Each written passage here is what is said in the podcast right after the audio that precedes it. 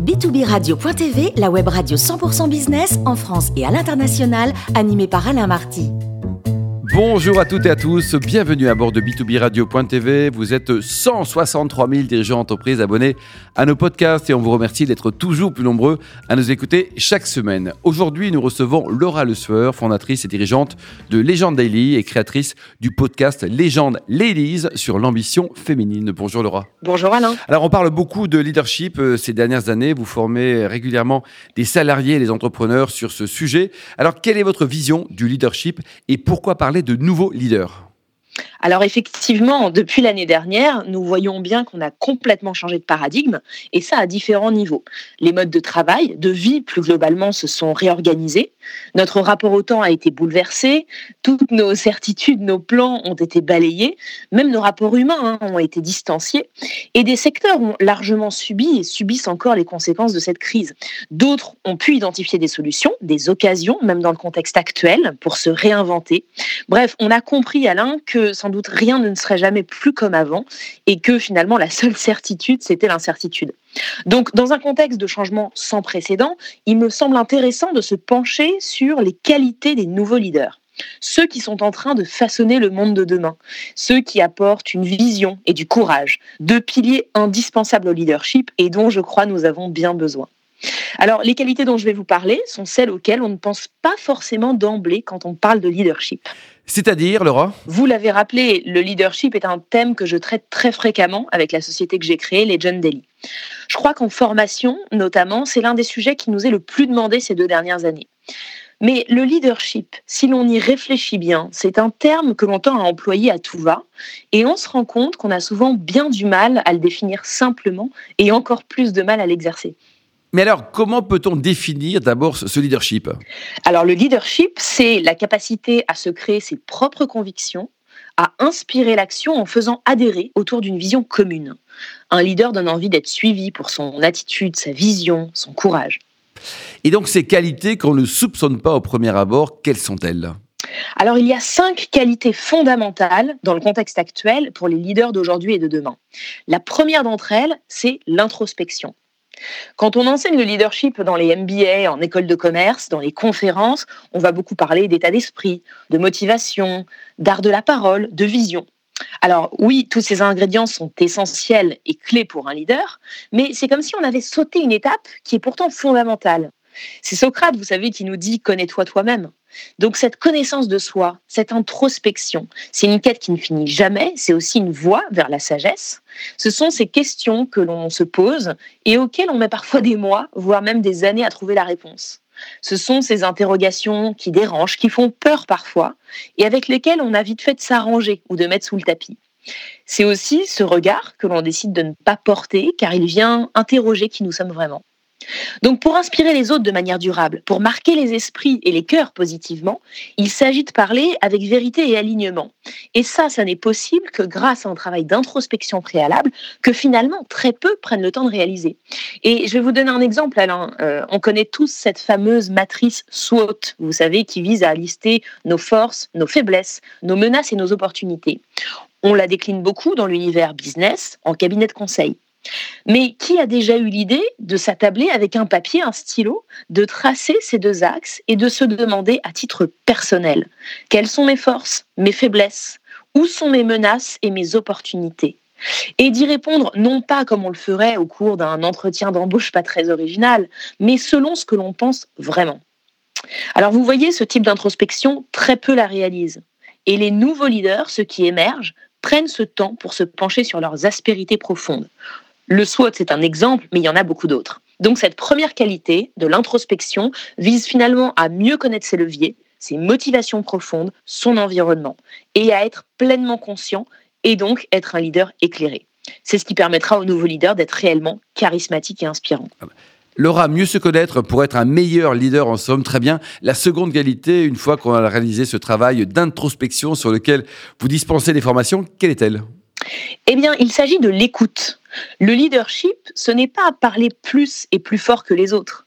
Trop de paroles à la minute, c'est au contraire un masque d'insécurité et ça se perçoit. L'écoute réelle, elle est clé. L'écoute réelle, c'est écouter pour comprendre et non pas pour répondre. Les leaders confiants veulent comprendre, en savoir plus sur le monde autour d'eux, et ils savent que le seul moyen d'en savoir plus, bah, c'est d'écouter plus. Dans l'environnement professionnel, par exemple, apprenez à parler en dernier quand c'est possible. Écoutez deux fois plus que vous ne parlez. Les vrais leaders, ce sont ceux qui parlent en dernier. Et je vous donne un exemple en réunion. Si vous en avez la possibilité, soyez le dernier lors du tour de table à donner votre avis. Vous en tirerez deux bénéfices. Déjà, vous aurez donné aux personnes autour de la table le sentiment d'avoir été écoutées, ce qui est capital. Et vous aurez récolté des informations importantes qui vous permettront d'étayer votre argumentation et de la rendre encore plus à propos.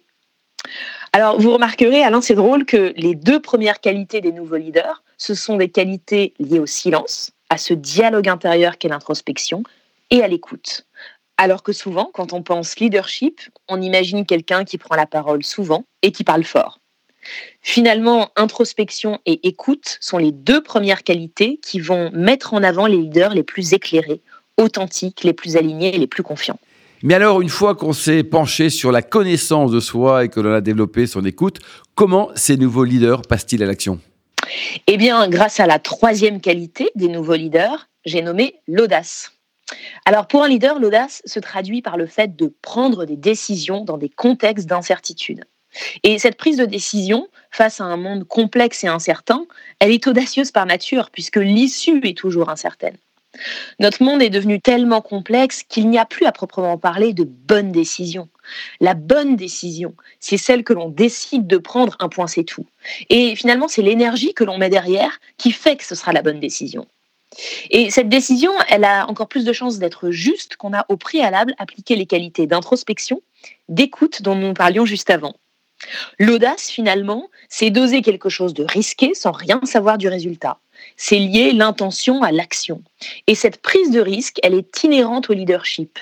Un leader sera d'autant plus respecté qu'il prendra des initiatives courageuses et audacieuses. Et dans le monde de complexité dans lequel on se trouve, la capacité à décider est une preuve d'audace. Effectivement, c'est très juste, Laura. Bon, mais alors, un leader qui se connaît, qui est à l'écoute, exemplaire et audacieux, il devient presque invincible, voire intouchable pour les autres. Alors, vous m'amenez parfaitement à la quatrième qualité insoupçonnée, Alain, la vulnérabilité. Vous l'avez justement évoqué dans votre question. Personne n'a envie de s'identifier ou ne crée de proximité avec un leader d'apparence infaillible. Encore plus aujourd'hui, l'image d'épinal du héros sauveur leader est totalement dépassée. La vulnérabilité du leader, c'est d'oser parfois dire je ne sais pas. C'est ce leader qui a suffisamment confiance en lui pour accepter sa vulnérabilité auprès des autres. Il va oser demander de l'aide lorsque c'est nécessaire. Et en demandant est-ce que tu peux m'aider? Il démontre du respect pour l'expertise de l'autre. En mettant en avant les autres, vous allez aussi vous élever vous-même. C'est gagnant-gagnant. Les nouveaux leaders comprennent que ce n'est pas parce que vous permettez aux autres de s'élever que vous perdez en pouvoir, au contraire. Et cette vulnérabilité, elle consiste donc à oser dire que l'on ne sait pas, à oser de demander de l'aide lorsque c'est nécessaire, à accepter, voire même à encourager l'erreur. Car la compétence, ce n'est pas celui qui ne fait pas d'erreur. Et les nouveaux leaders, justement, doivent utiliser le management de l'erreur, c'est-à-dire piloter l'erreur, la leur ou celle des autres, comme un outil de management efficace. Parce que l'erreur aujourd'hui, elle est indispensable, c'est le corollaire de l'audace et de la progression. Et c'est l'acceptation de sa propre vulnérabilité qui permet de ne pas dénigrer l'erreur, mais plutôt d'en faire un outil. Un leader vulnérable, euh, c'est vrai, mais ça peut paraître antinomique, mais pourtant ça a du sens. Alors, je suis très curieux, Laura, de connaître la cinquième et dernière qualité de ce nouveau leader. Il s'agit de l'esprit critique, Alain. L'esprit critique, d'accord, mais pourquoi? Développer un esprit critique, non pas pour critiquer à proprement parler, mais pour décrypter ce qui nous entoure. Nous sommes trop conditionnés aujourd'hui à ne plus penser, à prendre l'information que l'on nous propose comme une vérité absolue, indiscutable. Or, c'est le questionnement qui fait avancer. Pour l'élaboration d'une pensée et d'une vision nouvelle, c'est indispensable. Les nouveaux leaders sont ceux qui savent défier la pensée unique, car ils ont compris qu'elle était dangereuse tant elle enclave. La vision du monde qu'ils souhaitent proposer, elle est novatrice, différente, ouverte. Et donc, développer un esprit critique, c'est indispensable pour créer, innover, changer de lunettes, de perspective et imaginer de nouveaux modèles qui permettront à d'autres de se réinventer et de sortir plus fort de la crise mondiale que l'on traverse. Donc l'esprit critique, Alain, c'est la cinquième qualité insoupçonnée des nouveaux leaders. Parfait, pour conclure Laura, résumons ces cinq qualités pour nos auditeurs. La première qualité, c'est l'introspection. Pas de réel leadership possible sans avancer vers la connaissance de soi. La deuxième, c'est l'écoute, réelle, sincère, curieuse, celle qui est là pour comprendre plutôt que pour répondre. La troisième, c'est l'audace, directement reliée à la capacité de décider dans des contextes d'incertitude. La quatrième, c'est la vulnérabilité, qui permet d'utiliser l'erreur comme un outil de management pour progresser. Enfin, la cinquième et dernière qualité, c'est l'esprit critique, afin de questionner l'ordre établi pour penser différemment et imaginer de nouveaux modèles. Merci beaucoup Laura Le Sueur pour ce billet d'humeur. Je rappelle que vous êtes fondatrice et dirigeante de Legendy et puis créatrice également du podcast Legend Ladies sur l'ambition féminine. On se retrouve très prochainement pour un nouveau billet d'humeur à bord de b2b radio.tv. À bientôt.